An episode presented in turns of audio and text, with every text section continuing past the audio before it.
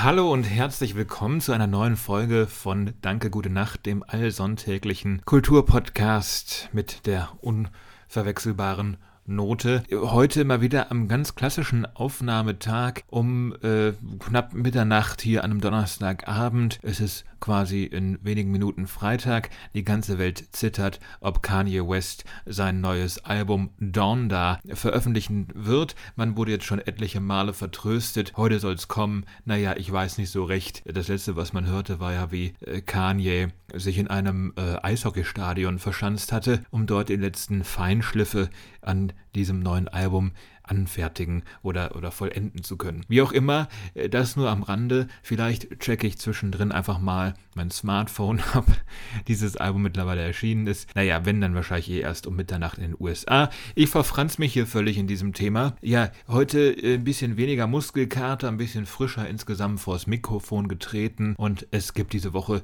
Themen, Themen, Themen. Eigentlich richtig viel Material. Es sind perfekte Ausgangsbedingungen für eine frische Folge von von Danke, gute Nacht. Und damit hallo und herzlich willkommen. Fangen wir an mit dem ersten Thema an dieser Woche. Und tatsächlich hat nun bei den Rolling Stones jetzt jemand den Anfang gemacht, was das Abtreten von der Bühne angeht. Und das auch noch nicht direkt freiwillig und aus Rentengründen, sondern weil der Tod ihn ganz heimtückisch heimgesucht hat. Charlie Watts ist verstorben, der Drummer seit 58 Jahren bei den Rolling Stones. Charlie Watts hatte ja im Vergleich zu den anderen Mitgliedern der Stones immer so ein bisschen äh, das Image des Saubermannes, so der sehr elegant gekleidete, gut sortierte, edle britische Mann, der wahrscheinlich noch irgendwie auf einem Gestüt lebt. Dabei entsprach äh, Charlie Watts Lebensstil nicht immer unbedingt so dieser Vorstellung, die heute äh, so, bis heute so vorherrschend war bis zu seinem Tod, äh, sondern da gab es auch durchaus Probleme mit Drogen und Alkohol, aber er hat sich dann äh, schon vor einigen Jahrzehnten davon lösen können, währenddessen Keith Richards es ja kürzlich erst so mit Ach und Krach geschafft hat, mit dem Rauchen aufzuhören und meinte, das war jetzt aber schwieriger als die Sache mit dem Heroin. Wie auch immer, Charlie Watts äh, war wirklich eine der treibenden musikalischen Kräfte der Rolling Stones. Also ich äh, bin nun nicht absolut firm mit äh, dieser Band, aber äh, die paar Stücke, die es so gibt, die zum kulturellen Welterbe gehören, wie Start Me Up oder Sympathy for the Devil oder halt auch äh, Satisfaction,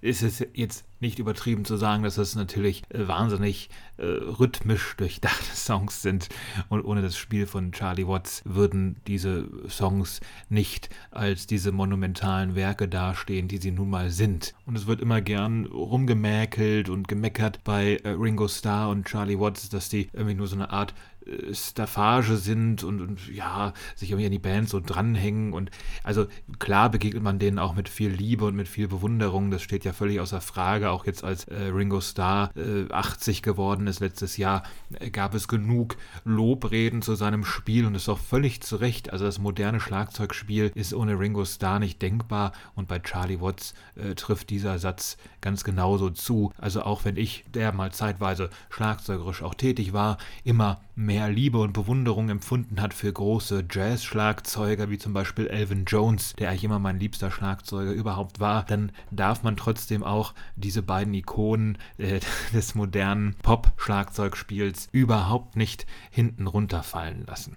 Die muss man immer mitdenken, wenn man über modernes Schlagzeugspiel nachdenkt. Und natürlich sind Ringo Starr und Charlie Watts jetzt nicht Drummer, äh, die großartig effekthascherisch spielen oder die man auf der Bühne exponiert hat und man hat denen dann mal 20 Minuten gegeben, dass sie sich äh, solistisch da irgendwie austoben können. Es hat auch nie irgendwie großartig jemand von denen erwartet. Ich glaube, es gibt auch nur ein einziges äh, Drum-Solo von Ringo Starr auf irgendeiner Beatles-Platte und wie es bei Charlie Watts aussieht, oh Gott, ich weiß es gar nicht erst. Vermutlich hat er nie auf irgendeiner Platte ein Solo gespielt.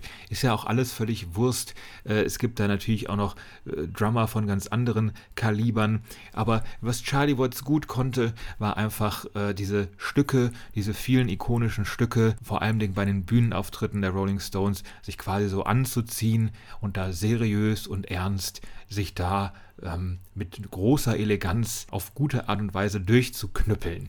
Und äh, das war ganz wichtig für die Bühnenpräsenz der Stones. Darüber hinaus hatte ja Charlie Watts, wie so viele andere bekannte Drummer, noch die Liebe zum Jazz. Tatsächlich liebt ja auch Lars Ulrich von Metallica Jazz ungemein gern. Das kann man sich gar nicht vorstellen, wenn man bedenkt, wie merkwürdig die Snare auf äh, dem legendär katastrophalen St. Enger Album klingt. Das ist überhaupt nicht jazzig, weich oder gut ins Ohr gehend, sondern einfach nur absolut ja, nervenzerrüttend. Aber äh, Charlie Watts hat immer wieder auch Jazzbands oder Boogie-Woogie-Bands gegründet und das war dann so quasi seine Hobby-Freizeitprojekte, denen er mit großer Leidenschaft gefrönt hat. Und diese Liebe zum Jazz, die hat man auch in seinem Verhalten auf der Bühne gemerkt. Kein großer Showman, aber jemand, der wirklich elegant da hinter dieser Schießbude saß und die Stöcke mit sichtlicher Leidenschaft geschwungen hat und mit einem tief verinnerlichten Genuss, der sich dann im Hörerlebnis nach außen getragen hat. Jetzt wird es schon wieder so ein bisschen esoterisch, was äh, das Beschreiben von Musik anbelangt, aber Rest in Peace, Charlie Watts, und damit soll ich es auch bewenden lassen in dem Fall. Sehr lebendig hingegen ist noch die Partei, die Grünen. Und die Grünen haben dieser Tage einen Wahlwerbespot veröffentlicht, bei dem man glatt auf den Gedanken kommen könnte, dass sie doch nicht mehr so lebendig sind, zumindest nicht, was die Funktionstätigkeit ihrer grauen Masse anbelangt. Es geht um einen Werbespot, bei dem man nicht genau weiß, welche Zielgruppe da anvisiert werden soll. Es ist ein hochnotpeinliches Erzeugnis und völlig zu Recht das Opfer von Hohn und Spott im gesamten Internet. Quasi eine Minute 30 pures Grauen, ein totaler Oberfail, richtiger Cringe, wie man so neudeutsch sagen würde. Ja, der Spot ist ungefähr eine Minute 30 lang und was sehen wir da? Wir sehen quasi eine diverse Gesellschaft, diverse Ethnien, diverse Berufsbilder und all diese Menschen singen abwechselnd mit zum Teil ja sehr heftigen Schnitten zwischendrin ein gutes altes deutsches Volkslied. Und es ist natürlich nicht einfach nur das Volkslied an sich, sondern es ist eine abgedatete Variante des Ganzen. Der Text wurde angepasst an das entsprechende Wahlkampfprogramm und die jeweiligen Parteiziele. Ist ja logisch. Gesungen wird kein schöner Land. Ist wirklich ein altes äh, deutsches Volkslied, kennt man auch dann ja, von Leuten wie, wie Heino oder anderen Heimatsängern vielleicht, aber von Heino die Version ist dann doch relativ bekannt. Und der Text wurde hier natürlich umgedichtet und ähm, er klingt dann wie folgt. Ich lese das ein bisschen ab.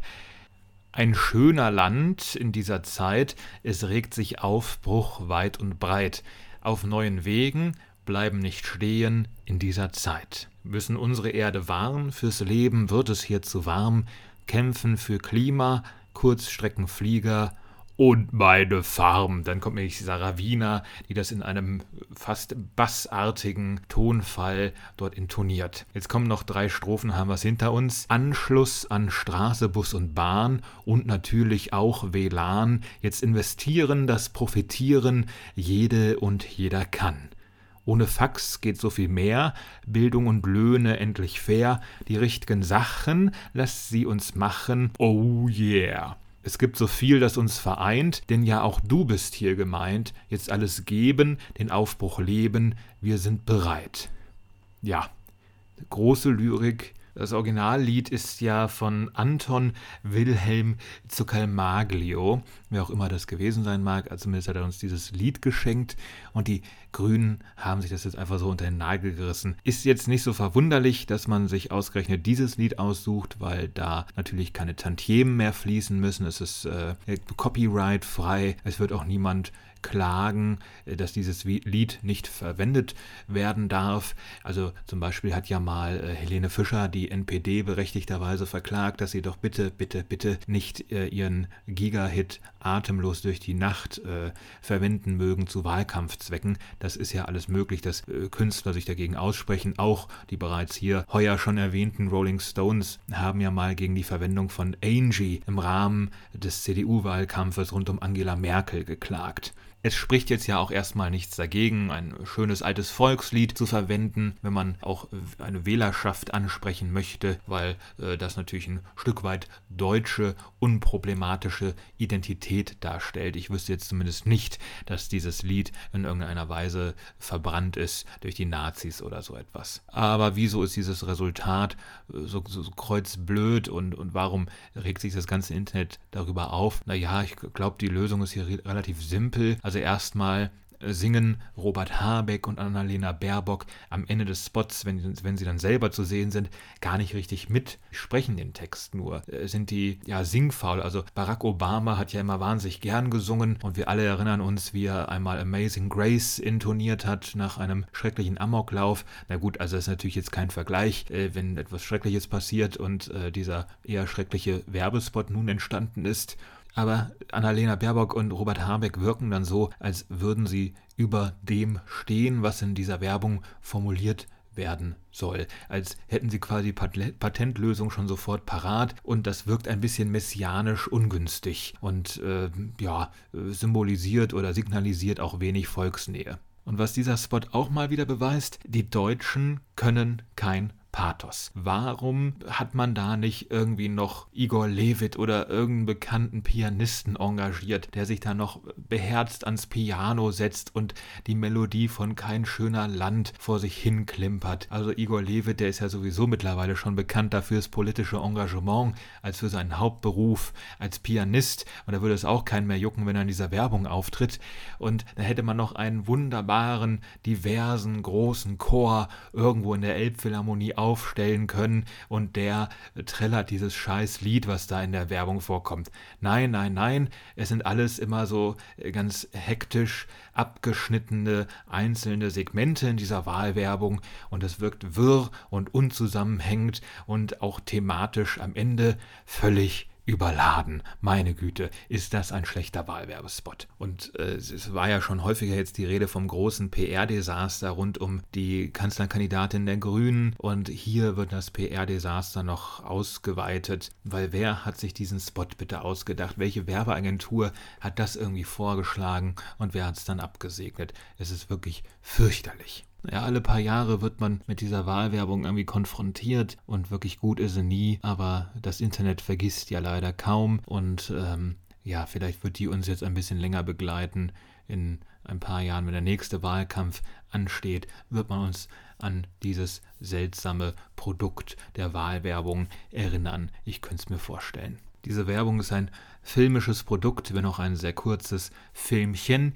Kommen wir jetzt zu einem richtigen Film, und zwar zu einem Film, der auch durchaus mit einer gewissen Erwartungshaltung, zumindest meinerseits, verbunden war. Es geht um Promising Young Woman. Hat immerhin einen Oscar gewonnen, nämlich den fürs Originaldrehbuch. Regie geführt hat Emerald Fennell, die auch als Schauspielerin unter anderem in der bekannten Netflix-Serie The Crown aktiv ist. Promising Young Woman erzählt eine Rachegeschichte. Es geht um Cassie. Cassie war einst Medizinstudentin an einem durchaus angesehenen College und war dort sehr, sehr gut befreundet mit Nina. Nina wiederum, die hat sehr Schlimmes erlebt wurde vergewaltigt und ja, diese Vergewaltigung hat weite Kreise gezogen und äh, auch dafür gesorgt, dass äh, Nina sich das Leben genommen hat im Lauf der Zeit.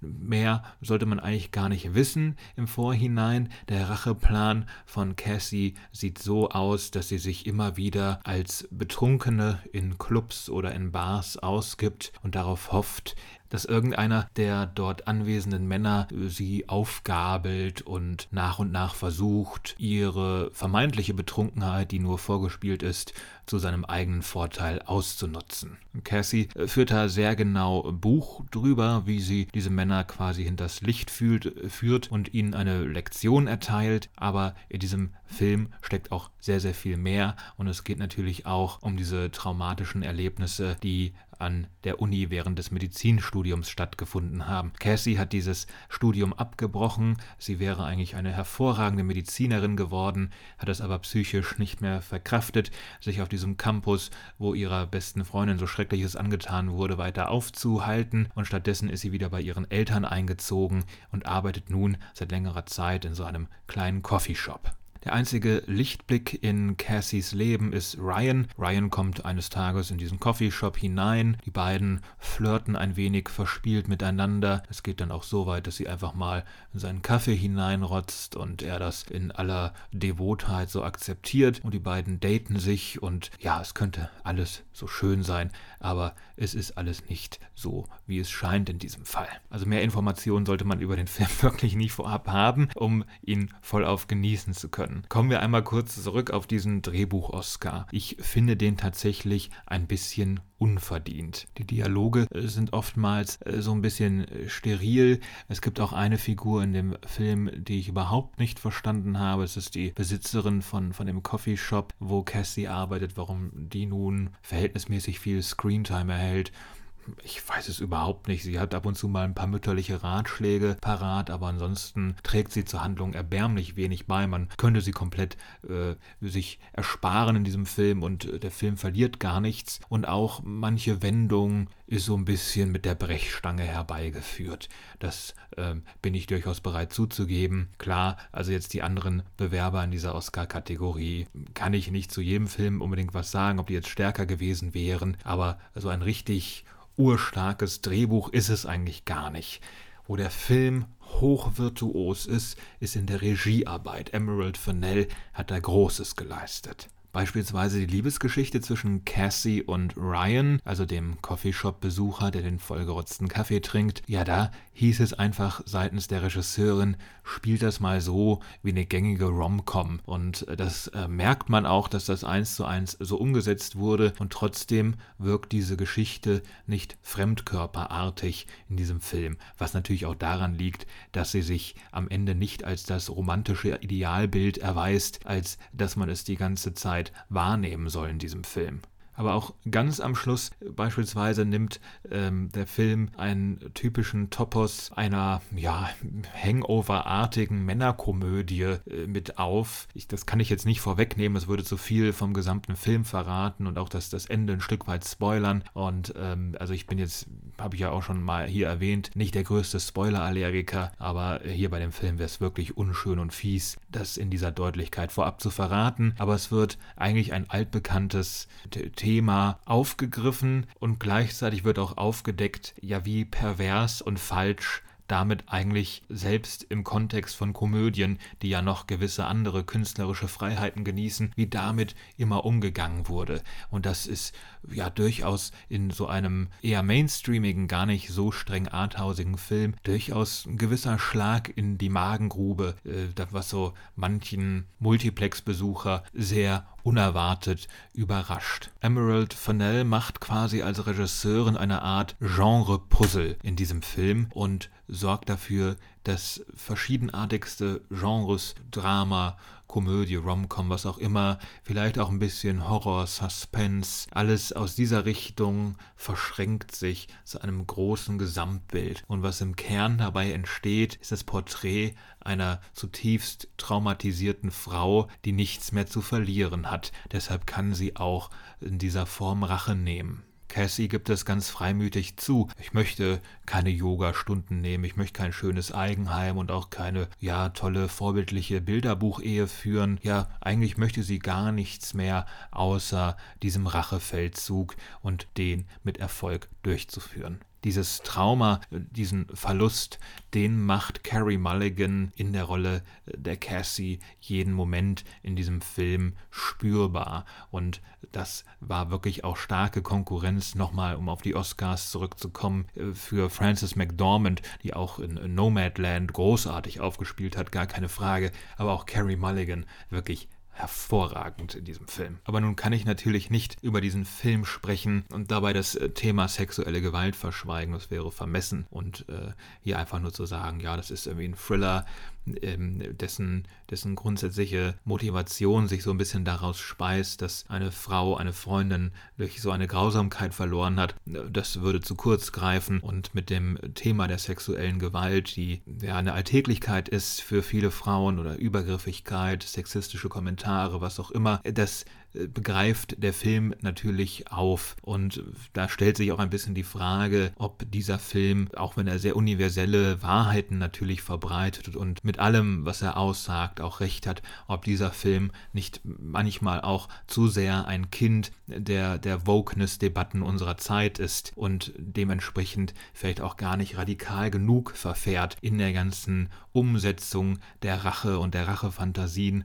denn tatsächlich ist Promising Young Woman trotz einer FSK 16 Freigabe, die auch berechtigt ist, ein komplett äh, blutarmer Film. Blut fließt gar nicht so richtig. Aber wir Männer werden in diesem Film als Zuschauende wirklich mit dem konfrontiert, was halt der bereits erwähnte Alltag ist für viele Frauen. Catcalling, unangemessene äh, Komplimente und Sprüche aller Orten. Nirgendwo ist man sicher davor. Es prasselt so auf die Hauptfigur nieder und es wurde natürlich auch vielerorts schon gesagt, ja, äh, der Film ist für Männer so schwer anguckbar, weil alle Männer dort in diesem Film schlecht sind. Aber äh, da muss man anmerken, hier in diesem Film gibt es äh, zumindest Schattierungen dieser Arschlochhaftigkeit. Die Männer sind auf unterschiedliche Art und Weise schlecht. Und ähm, das ist etwas, was man ertragen kann. Man äh, könnte als Gegenbeispiel den auch wirklich nicht guten äh, Drei Engel für Charlie Reboot nennen, der 2019 im Kino lief. Und dort waren die Männer per se alle immer schlecht, egal was für eine Funktion sie ausgefüllt haben. Es gibt da sogar eine Szene in, äh, an der Elbphilharmonie in Hamburg. Der Film wurde auch in Hamburg gedreht, Drei Engel für Charlie. Und da äh, treffen dann Kristen Stewart und ihre Mitstreiterin auf einen Sicherheitsbeamten an der Elbphilharmonie. Und der wird auch sofort unter diesen Generalverdacht des Übergriffigen und Betatschenden gestellt. Und das ist völlig deplatziert in so einem, so einer Komödie, in so einer platten Action-Komödie. Und hier natürlich in Promising Young Woman hat das äh, viel mehr Platz gar keine Frage. Und auch so seine Richtigkeit, Männer so zu zeigen in dieser, in dieser Schlechtigkeit, in diesem Arschloch-Dasein. Und wer sich nach über 80 Jahren und noch mehr Jahrzehnten an Hollywood-Geschichte nun darüber beklagt, dass Männer mal schlecht dargestellt werden in Filmen, ja, also der hat wohl auch nicht erkannt, dass es dafür etliche andere Filme gibt, auch aus der Hollywood-Maschinerie, in denen Frauen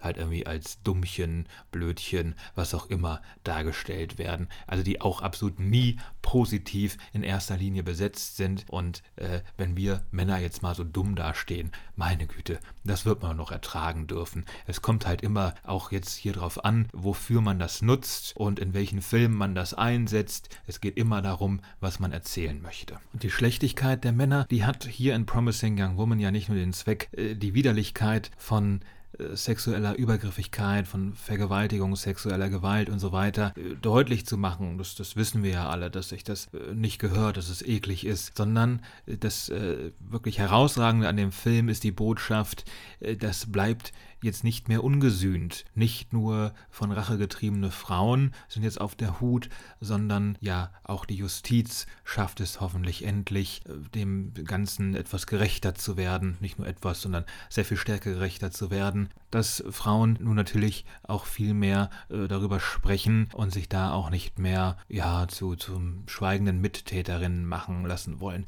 Ja, also äh, das ist wirklich ein großes, weites, wichtiges Feld, was dieser Film eröffnet eröffnet und äh, dass man ihn so als etwas mainstreamigen Thriller gucken kann, er aber trotzdem äh, so im Kern unglaublich wichtige und auch manchmal harte Botschaften in die Welt hinausträgt, das ist sehr ungewöhnlich. Es ist ein im besten Sinne ungewöhnlicher Film, der jetzt in den Multiplexen und Arthouse-Kinos läuft und man kann dafür sehr, sehr dankbar sein, weil hier die Kunst ja, auch wenn ich es immer nicht mag, wenn sie predigt und moralisch aufklärt, oder also hier wird es zumindest, äh, auf, was die künstlerische Seite anbetrifft, sehr, sehr klug und hintersinnig gemacht. Ob das nun der große Wurf ist äh, für die Ewigkeit, wie das 2019 ein, ein Film wie Parasite war, das steht nun auf einem völlig anderen Blatt. Abschließend kann man sagen, dieser Film ist halt ein bisschen äh, wie so ein vergiftetes Geschenk. Wir alle können uns diesen Film ansehen, uns damit auseinandersetzen und trotzdem, auch wenn es erstmal auf den Blick gar nicht so wirkt, werden wir auf die beste Art und Weise, nämlich auch ein bisschen sanft vor den Kopf gestoßen. Und ja, das soll es soweit gewesen sein. Also hier ist es wieder mal der Fall von einem Film, den man am besten in großer Runde oder zu zweit, nachdem man ihn im Kino gesehen hat, diskutieren kann. Es ist vielleicht auch hier gar nicht so klug, dass ich so allein vom Mikro sitze und mir dazu was aus den Fingern sauge. Egal, wir machen weiter mit dem abschließenden Thema und es ist das in der letzten Folge versprochene Buch, was jetzt noch abschließend empfohlen werden möchte. Es ist nach etwas längerer Zeit mal wieder kein äh, rein fiktionaler Text, sondern ein, ja, ein, ein literaturwissenschaftliches Buch, möchte ich meinen. Es ist von Hanna Engelmeier, ihrerseits wissenschaftliche Mitarbeiterin am Kulturwissenschaftlichen Institut an der Universität in Essen, aber auch engagiert bei äh, der Zeitschrift Merkur, die ja eine gewisse Aufmerksamkeit genießt. Und das ist jetzt ihr erstes Buch. Es trägt den Titel Trost vier Übungen und es erschien bei Mattes und Seitz. Vier Essays sind also diese Übungen, wenn man es äh, so nennen möchte. Vier längere Texte, äh, alle so um die 50 Seiten, 45, 50 Seiten lang. Und ja, es geht immer um äh, die Betrachtung äh, der tröstenden Qualitäten von äh, Kunstwerken, im Besonderen von Texten. Im ersten Essay mit dem Titel Keine große Sache lernen wir beispielsweise Franz Xaver Kappus kennen, einem Brieffreund von einem gewissen Rainer Maria Rilke. Franz Xaver Kappus ist äh, 20 Jahre alt und Leutnant und hat den großen hehren Wunsch, unbedingt auch ein Dichter sein zu wollen. Und deswegen kontaktiert er Rilke, der schon zumindest ein mehr oder weniger bekannter Dichter ist zu dieser Zeit und ja, sucht vielleicht auch ein bisschen Trost in, in diesem Briefkontakt. Wenn man Rat sucht, sucht man wahrscheinlich auch immer ein bisschen Trost und zwischengeschaltet ist in diesem Text eine Lebenshilfekolumne der Autorin Cheryl Strait, die in ihrer Rolle als Sugar ähm, ja bestimmte Fragen auch rund ums Thema Schreiben beantwortet hat. Strait ist äh, wahrscheinlich mittlerweile ein bisschen bekannter als die Autorin des Buches Wild, was auch mit Reese Witherspoon verfilmt wurde. Es geht also quasi ein bisschen um die an äh, Jürgen Domian erinnernden Qualitäten von Autorinnen und Autoren, wenn man mit ihnen Kon Kontakt sucht. Ja, was haben sie einem eigentlich mitzuteilen? Und es ist, es deckt sich immer so ein bisschen. Es geht ganz oft darum, dass man sich einfach an den Schreibtisch setzen möge und doch bitte einfach schreibt und der Rest kommt von alleine. Es wird so ein bisschen das eigene Handwerk beklagt. It's like mining for coal. Es ist so, als ob man jetzt in den, in den Bergbauschacht hinunter müsste, was natürlich auch wahnsinnig anstrengend ist. Und man muss diese Sätze irgendwie auf die leere Seite klatschen. Was für ein Vergleich mitunter nicht von Engelmeier selber, sondern von denen, die da antworten. Aber ja, manch einem mag es so vorkommen, dass der Akt des Schreibens natürlich solcherlei gigantische Schwierigkeiten mit sich brächte. Im zweiten Essay, ich werde jetzt nicht auf alle vier Essays einzeln eingehen, aber im zweiten Essay geht es ganz konkret um äh, David Foster Wallace, jenen 2000 2008 äh, sich suizidiert habenden Autor, der bis heute ja, einen gewissen Geniekult auratisch um sich her schweben hat.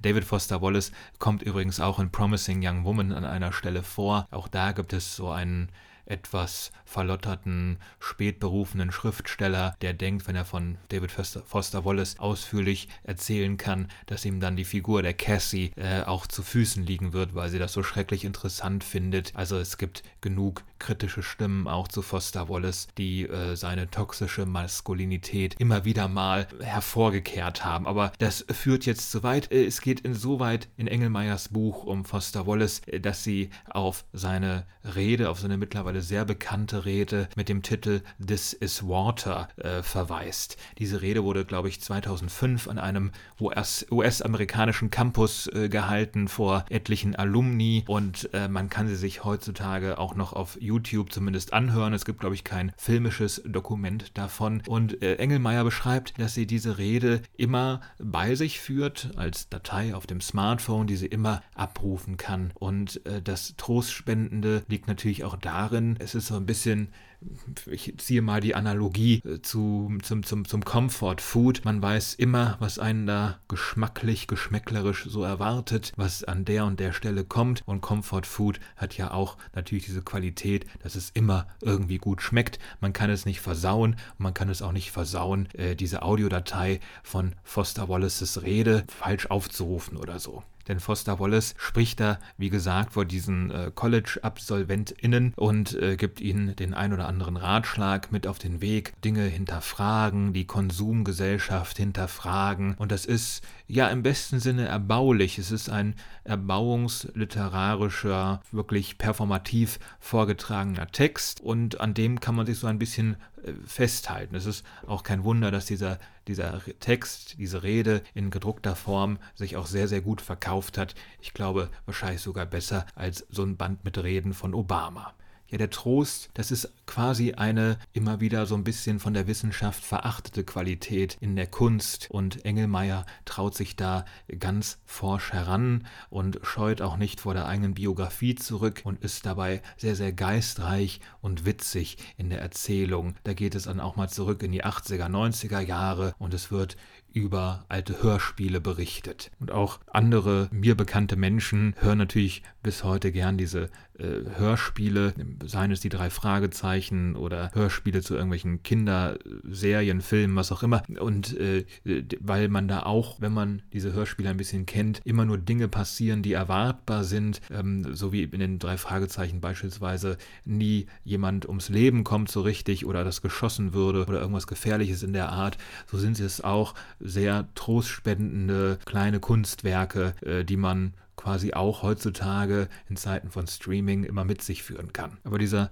Faktor Trost ist natürlich nicht erst mit dem großen Umbruch in der Mediennutzung irgendwie äh, auf die Bühne getreten oder hervorgetreten, sondern natürlich gab es das früher auch schon in Form von Gebeten. Und ja, es, es, es kommt sehr, sehr viel zusammen auf diesen 200 Seiten, aber es wird alles mit sprachlicher Eleganz sehr, sehr gut zusammengehalten. Und jeder, der sich schon mal irgendwie mit Literatur, Kunst und, und äh, deren Qualitäten, äh, die lebensverändert sein können, also jeder, der begeisterter Leser ist, hat mindestens drei, vier, fünf Bücher, die er nennen kann, von denen er sie sagt, das äh, hat mein Leben verändert und äh, das, das wird manchmal immer so ein bisschen belächelt äh, und, und, erst recht wird es belächelt, wenn es äh, nicht so den, dem Kanon irgendwie entspricht. Aber ja, darüber müssen wir endlich mal lernen, hinwegzuschauen und quasi einen Blick darauf werfen, warum manches Trostspenden ist und dann also vielleicht, warum ist, ist Thomas Mann nicht so trostspendend wie eine alte Hörspielkassette.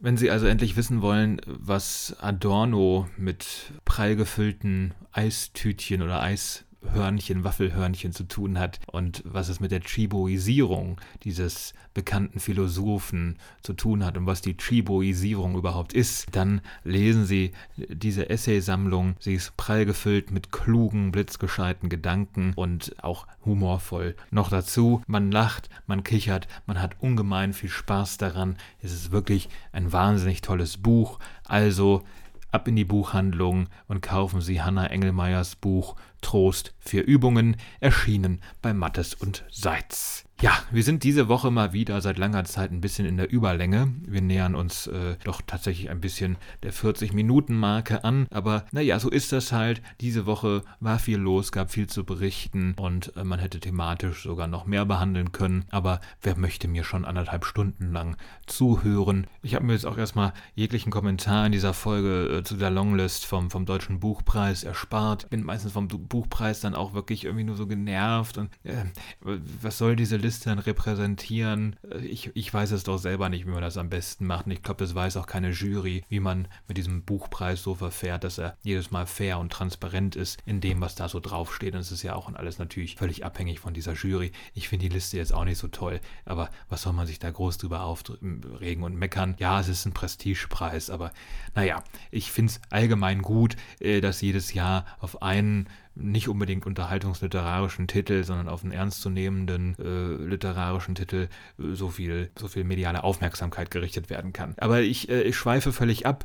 Äh, nächste Woche sprechen wir hoffentlich unter anderem über den Film The Father. Anthony Hopkins in der vermeintlich besten Rolle seit Das Schweigen der Lämmer. Und wir werden hoffentlich auch wieder über ein schönes Buch sprechen. Die Herbstsaison geht los. Die Herbstbücher trudeln so nach und nach ein bisschen ein. Und jetzt heute, es ist der äh, 26.